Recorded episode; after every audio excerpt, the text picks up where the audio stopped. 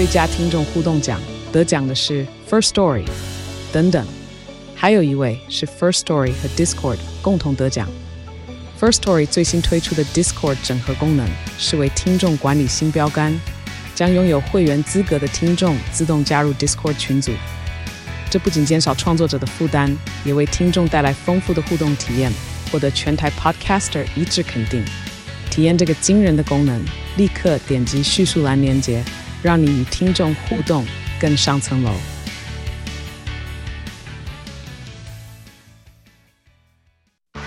热门财经议题、即时投资快讯、焦点新闻话题，陈凤欣与您同步掌握。欢迎收听《财经起床号》。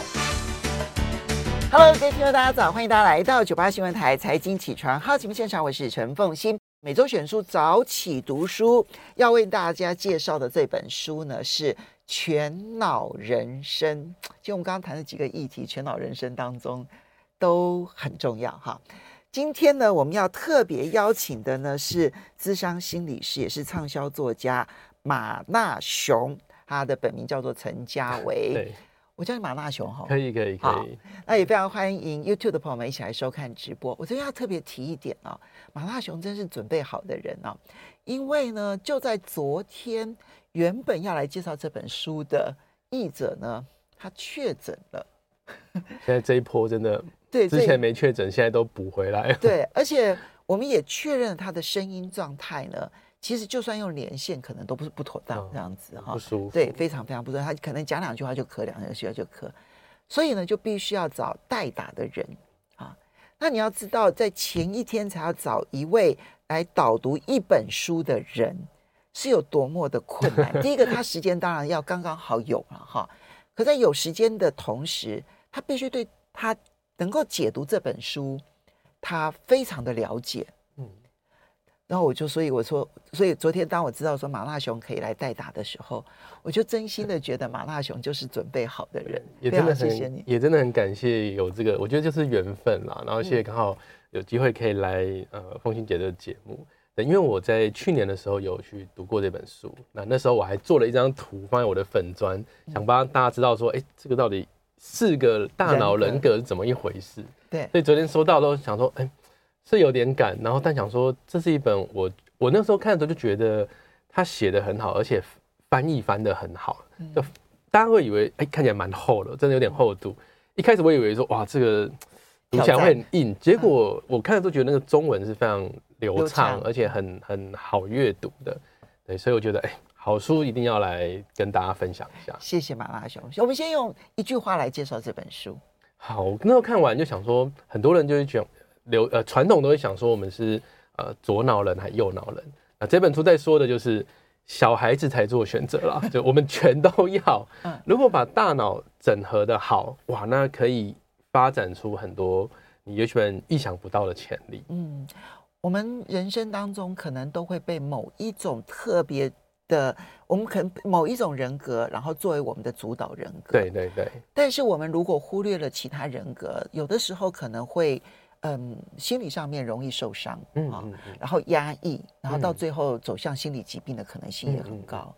那么有一时候呢，我们可能放任某一种人格，我们就陷入忧伤当中。哈，有时候我们放任另外一种人格呢，我们可能就过于乐观，嗯、过于的这个呃乐，过于的乐天派。别人可能会说好像太强了。对，然后呢，完全不顾后果。对，这样也不行。对，所以我们的人格的健全这件事情，去理解我们的脑彼此之间的相互协调、整合各自的功能，变得很重要。对。那但是能够写这本书的作者，我想也不是一般的脑神经学家能够写的。这本书的作者吉尔泰勒，他有一个很特殊的经历。对，哇，他这个经历大家听了觉得，这就真的还蛮适合拍成电影的，因为 非常的神奇。他其实是哈佛大学的神经解剖学家，而且他算是嗯年轻的时候就非常有成就。他在三十六岁就成为美国精神疾病联盟的董事会的一员呢。哦，所以说脑神经的了解，他应该是非常的深刻。对，他不断的在协助精神病患跟他们的家庭，然后他也有取得印第安纳州立大学的博士的学位，就是不断不断的在往前进。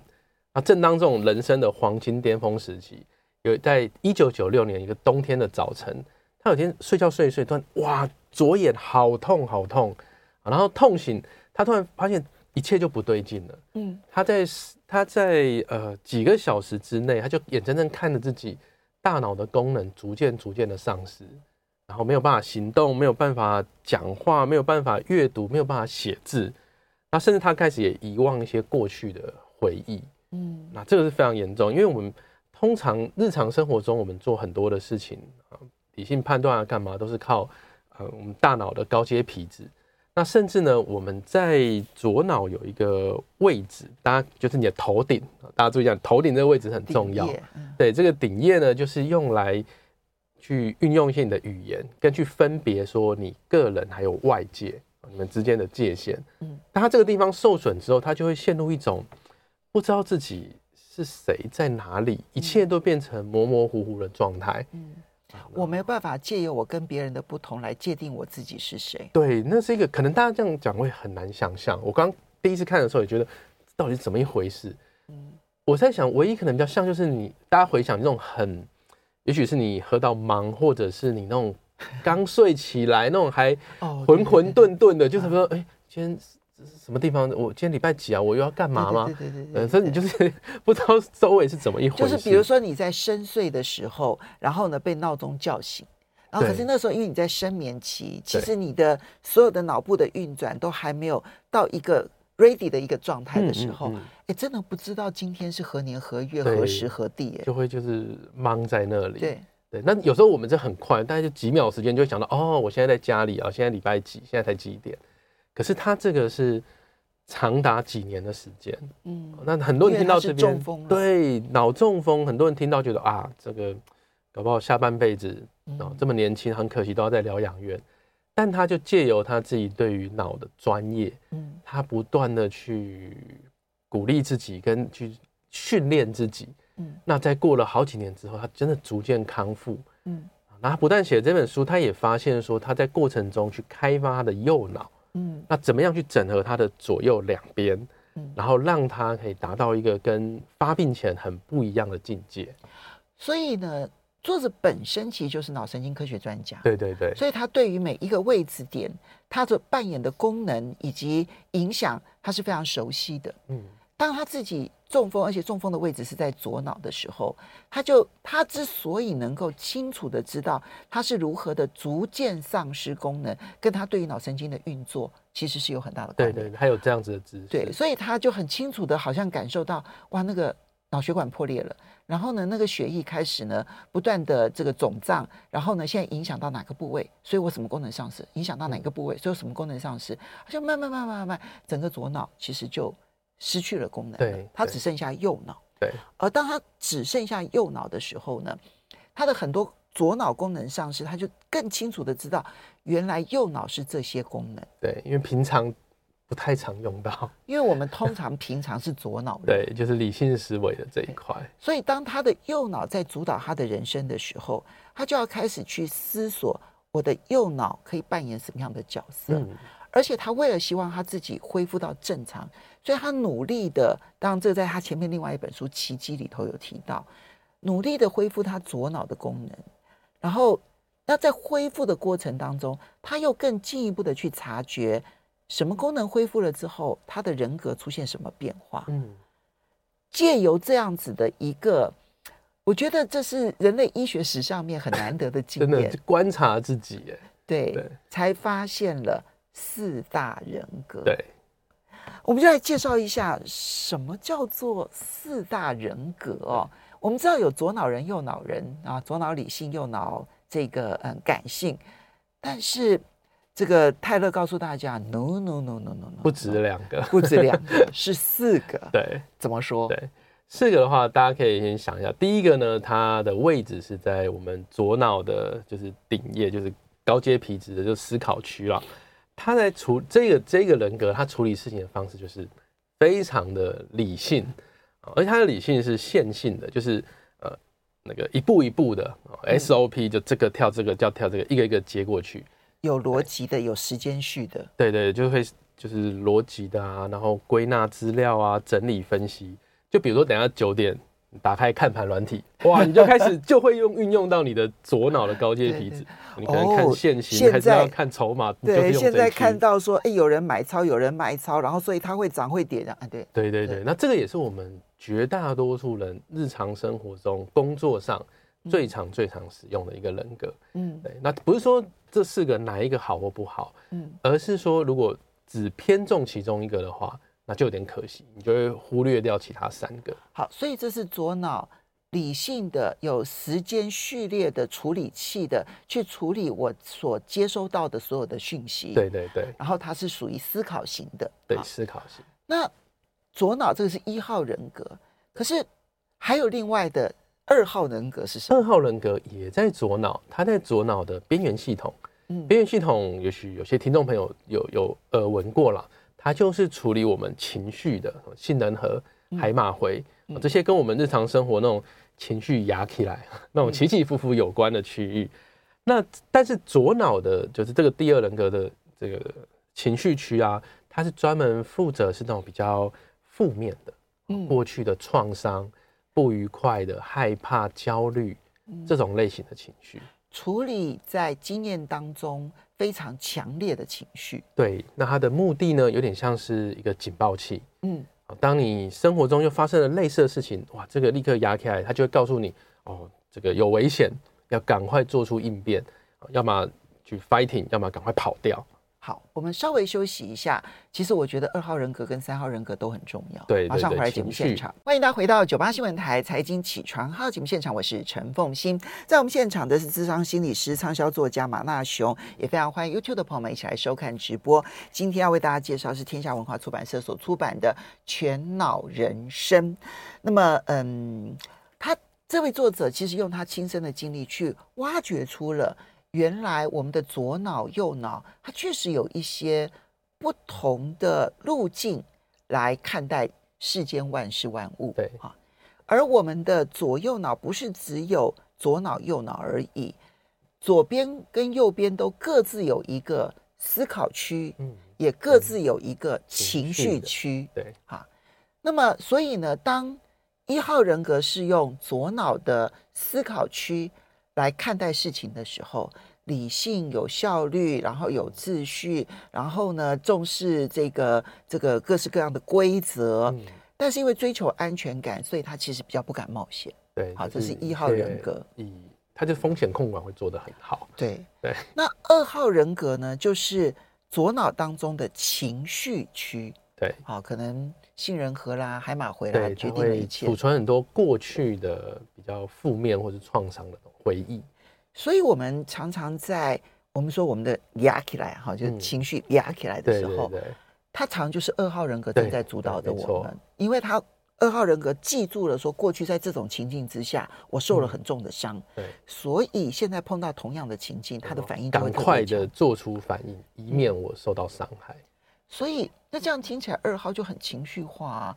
那二号人格为什么会被保留下来？因为感觉上有效率是最好的哦。其实二号人格也很有效率，嗯、但是他有点是过度追求效率，所以很不精细。嗯，我们的一号人格在追求效率的同时，他还是会有非常好的理性，他会呃瞻前顾后，会思考说有没有一些副作用、一些状况。那可是二号不是，二号他就觉得。先求安全再说，嗯，那他就不会去想说，我这个这个战或逃的行为会不会把事情越搞越糟？嗯，哦，他不去思考会后果的。对，那但是很就套，然后他又被经验给给左右，然后但是又不思考后果。对啊，所以套个网络说，就是不出意外，很快又要出意外了。对，他常常会是这个样子。对，但是这个功能是什么？就是帮人类活下来。嗯，对，你想想看，如果是远古时期，你在那时候还在丛林嘛，好，你走在路上看到一只很像老虎的动物，准备走出来，这时候如果我们还用一号想说，哎，那个到底是不是老虎呢？而它的毛色、它的大小，这个可能等你想完也被吃掉了。对，那这时候二号人格他就是先跑再说，身边没武器先跑再说，有武器就赶快先丢过去再说。嗯嗯，所以二号人格它有存在的价值。对。但是呢，这作者其实很重要一件事情，告诉大家说，有存在的价值。然后我们也知道，在现代社会当中，我们不能放任二号人格太过主导我们的人生。对，但它也不应该被压抑。对，就是每一个人格都有它的功能跟意义。好，接下来我们就进入三号人格。对，三号的话，请大家把你的那个目光从二号本来我们说的是在左脑比较内侧的地方，比较下方的地方。这时候你把它移到右边，就右脑的内侧。嗯所以在右边的管情绪的部分，对，也是管情绪的，但是它跟二号不同，二号是从过去经验啊，然后储存过去的负面经验，然后来判断有没有危险。嗯，三号是观察现在周遭的线索，哦，然后来判断有没有危险。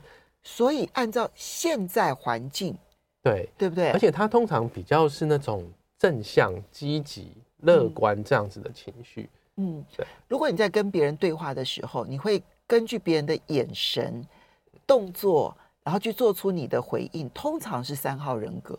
对，而且他是一个比较积极正向，他会鼓励你说：“啊，你就去试试看，嗯、啊，你就去多接触看看，多探索这个世界。”所以他比较乐天派。对，他是乐天派的探索派。对，或者我们说二号，他比较会注意的是危险。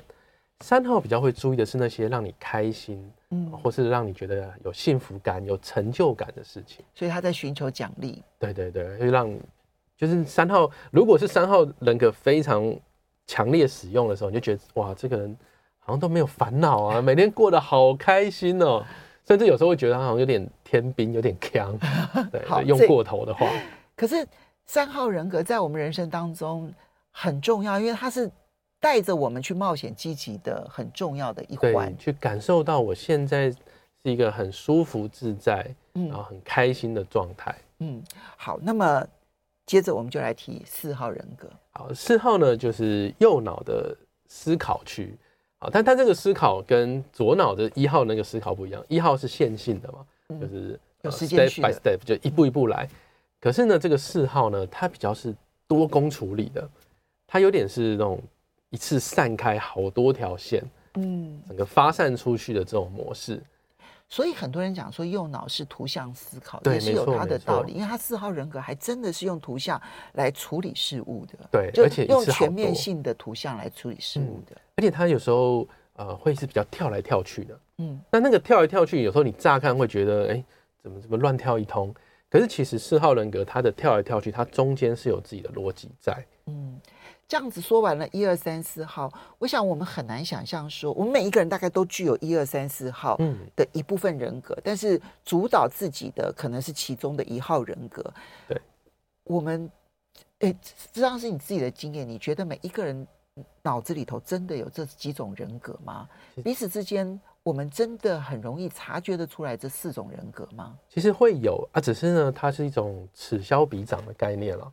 如果我们非常习惯或者仰赖，比如说一号人格好了，那有时候我们就会忽略其他三个人格的可能性，就他们的声音可能会没有机会出来讲话，嗯、因为我们就觉得啊，一号太好用了，嗯，工作啊，我今天投资啊，我今天生活处理大大小小的事，靠一号大部分都能搞定，嗯，对，那到什么时候会觉得嗯好像有点问题呢？嗯，就是有时候用过头，那有时候一些环境的变化啊，会让你觉得哎。欸有点太累了，像我我有些个案，如果是那种一号用最多的，嗯，通常就会把自己搞得很累，嗯，很多那种他也会刻意的去压抑二号人格，对对？对，因为二号人他有时候就会觉得说啊，其他有点在扯后腿，嗯，因为一号讲求效率嘛，讲求理性的判断跟决策，嗯，对。那你看像二号、三号那种比较情感方面的，然后四号有时候他是会比较跳跃式的思考。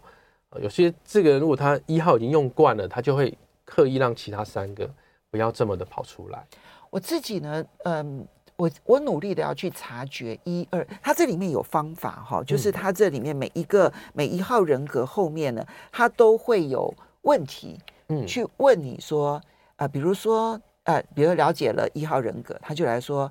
那么就就直接问你说，你能不能够认得出自己的一号人格啊？然后呢，暂停片刻，想象你如果正在做出一号人格会有的行为，想象你会不会有些什么样子的一些这个情境啊？然后呢，一号人格现身的时候，你会有什么感觉？你要怎么注重细节？甚至于他这里面还会问到说，有谁会关心欣赏你的一号人格？然后又有谁没办法跟你的一号人格好好相处？对，因为这就牵涉到后面他几个章节去谈人跟人的相处的一些状况。嗯嗯嗯所以他每一个一二三四号大概都有十题，然后问我们，然后接着我们想办法去回答他，对，也认识自己的一号人格、二号人格、三号人格、四号人格，可以帮我们去辨识出来。我就觉得我的四号人格好难辨识出来。我能辨辨识出我的二号人格，辨识出我的三号人格。我知道我是一号人格在主导，但是我实在很难辨识我的四号人格。嗯、每个人都能够容易察觉得出自己的不同人格吗？我觉得有个方法是说，有时候当下那个时间太短暂了，可能没有办法那么快去就知道。但我们今天，如果你经历了某个事情或处理完一件事情，你可以让自己，也许当天晚上睡觉前，给自己十几二十分钟的。比较安静的独处时间，嗯，你去 review 一下这个事件，嗯，去回想一下，哎，我当时的情绪的反应，我当时想到些什么，嗯，那我后来怎么决定要做这件事的？嗯，那你这时候可以再给自己一个假设，如果重新再来一遍，嗯，我换一个比较不一样的方式，嗯，那有可能会是什么样的变化？嗯，我觉得这个比较可以帮我们去探索出其他种人格的可能性。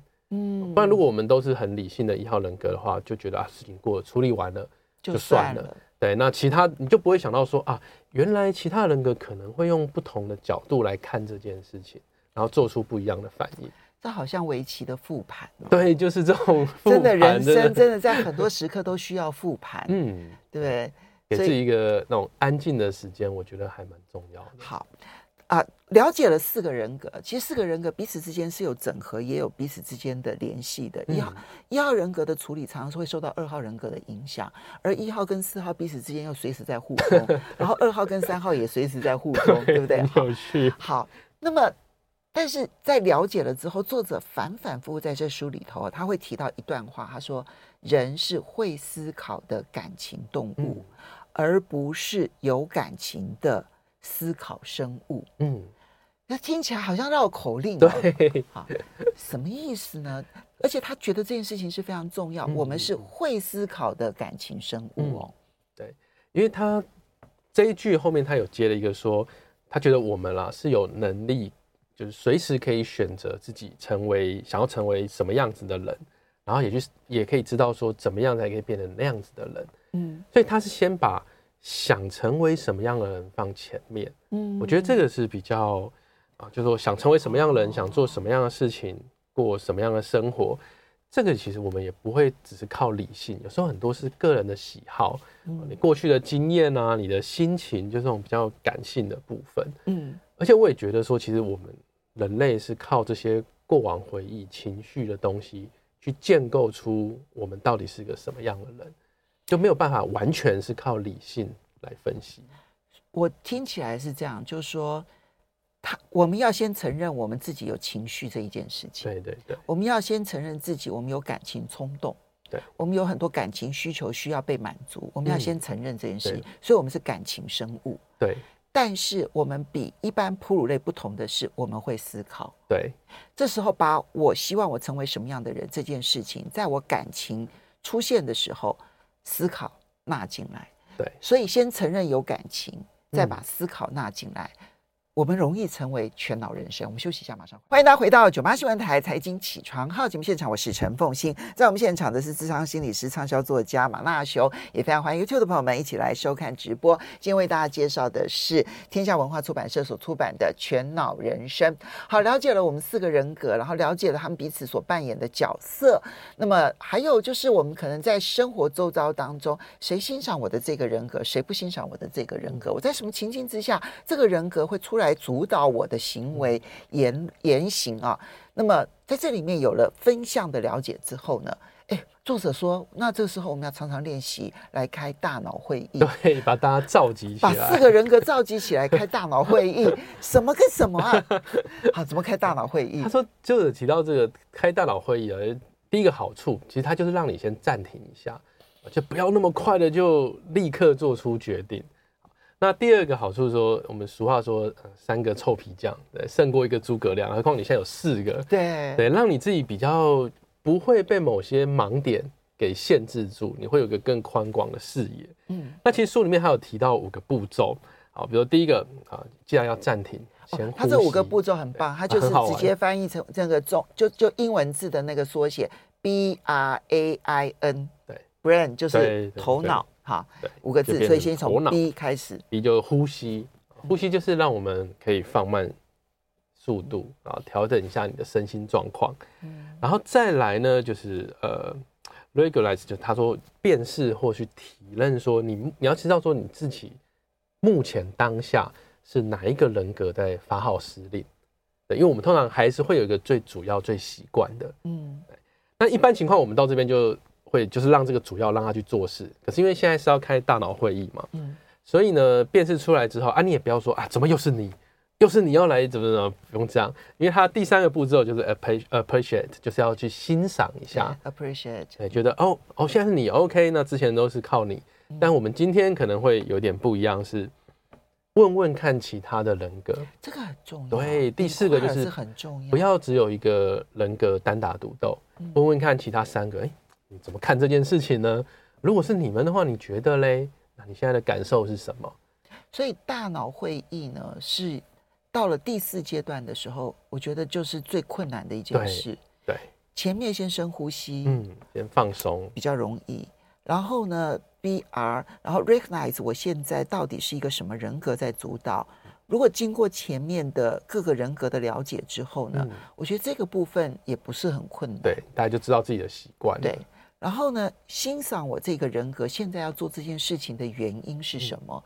嗯、我我非常的感谢他，对，因此帮我做了些什么事情。嗯、好，到这边为止，我觉得都很容易。对，但是到了第四个步骤，把其他人格叫唤出来说，嗯，你们觉得现在该做什么？对，我觉得这就好难。对，因为这是我们不习惯的，因为他比较花时间啊。嗯，对。所以，我刚才说，如果大家不习惯说遇到事情有办法那么快召开大脑会议，你可以用复盘 review 的概念，嗯，就是你可以 review，然后一样召开大脑会议，让大家去回，让你的其他人格来回顾一下当时的状况，重新做决定的话，那你们会想提出什么不同的意见？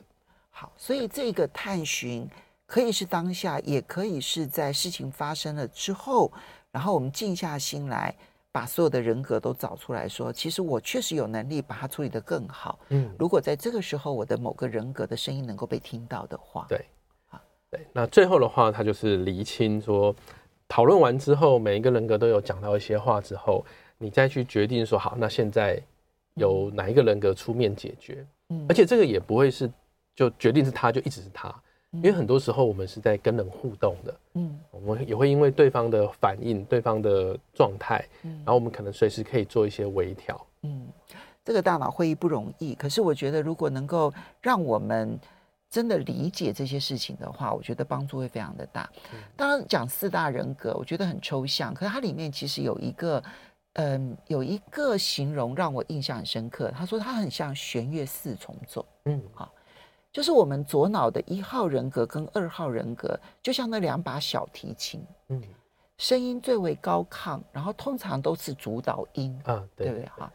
而这个右脑的这个三号人格呢，它就很像一把大提琴，比较低沉，低沉。然后它因为大提琴的声音啊，就最像是我们从心底里头拉出来的声音，它是最接近人的声音的一种声音，对，最接近人的声音啊，这样。好，所以他是三号人格。其实通常来讲，因为高低音差距很大，其实大提琴也很容易被听到。嗯嗯嗯。但是呢，四号人格是中提琴。嗯。其实他就在调和这个小提琴跟大提琴 中间的很多的连接。嗯。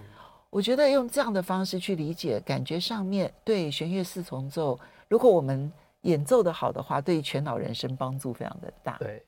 好，不过有一个话题有趣，哎呀他后面还会提到说啊，在不同的职场上面啊，你会碰到的，若是你是一号人格，你碰到了比如说二号人格的员工，或是一号员工、一号人格的老板，什么等等等等，各式各样的一些假设性的状况，嗯、你去辨识出自己，也辨识出别人，其实对你在运作上面帮助很大。嗯、但是不同世代、嗯、看起来主导的人格不太一样、欸，哎，对，我觉得真正的有差、欸，哎，真的哈、哦。对，我觉得在呃，如果是年纪比较小啦，儿童或青少年的阶段了，我觉得他们的三跟四可能会运用的比较多，哦，就是那种对于这个这个世界还是很新奇的，有很多的 idea，很想要去尝试去冒险。嗯，去踹踹看，但是当我们年纪越来越大之后，可能因为职场或者是社会化的一些历练，嗯、我们开始会讲求的是合理性、效率，嗯，或者我们开始会比较是走保守、安打安全牌，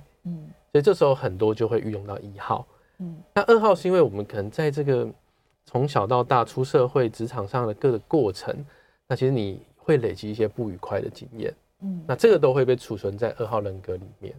所以，我们虽然讲说一号人格、二号人格是我们的主导人格，但事实上这是成长过程当中所添加的，不见得是，慢慢的反而是在婴儿期小孩的时候，可能三号人格、四号人格是主导。对，所以说有时候看我们小小，有时候看小朋友画东西，你觉得他他是没有什么，你用理性逻辑你会看不懂，嗯，对，但他也是他是可以跟你讲出来，但你会觉得他他的那个想法就是很跳跃、很很有趣的。嗯，或者他就会展现出他对于很多事情的好奇。嗯，所以从这个角度来讲，你去你去在教育小孩子的过程当中，欣赏他的右脑当中所展现出来的能力。对，你跟他讨论欣赏他这件事情，对他保留这部分的能力帮助很大。对，然后一号、二号的人格，当然在学习的过程一定会添加上去。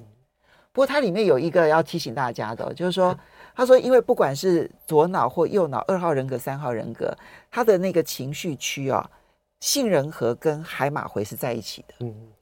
而且你知道，就是当你杏仁核快速运转的时候，你的海马回是关闭的。嗯。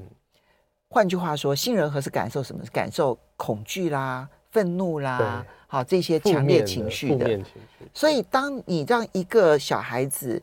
恐惧、害怕、愤怒的时候，我告诉你，他根本记不得，因为海马回就关掉了。对，而且在杏仁核压起来的时候啊，呃，高阶皮质区通常功能也会下降很多。OK，就是冲动啊，害怕这样。好的，最后你希望呢，读者能够在全脑人生当中得到什么样的启发？嗯，我觉得说这本书很重要，就是告诉我们人其实都有很多不同的面相，那不要只用单一的。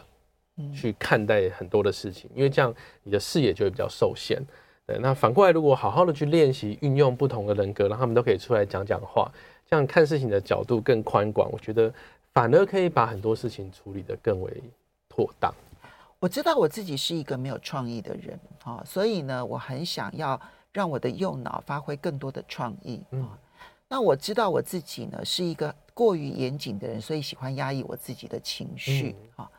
那么以前以前觉得压抑就是对的，现在我知道说压抑其实是不对的，并不代表说我要把它爆发出来影响别人，而是我要实时的去跟他讨论，跟我的情绪讨论说，嗯，其实这种情绪你是健康的，但是呢，我们不需要让这种情绪成为影响我们言行的方法。嗯，所以我觉得看这本书给我的启发很大，就是。我的左右脑，我的四个人格如何的开会讨论，变成全脑人生？对，好好练习喽。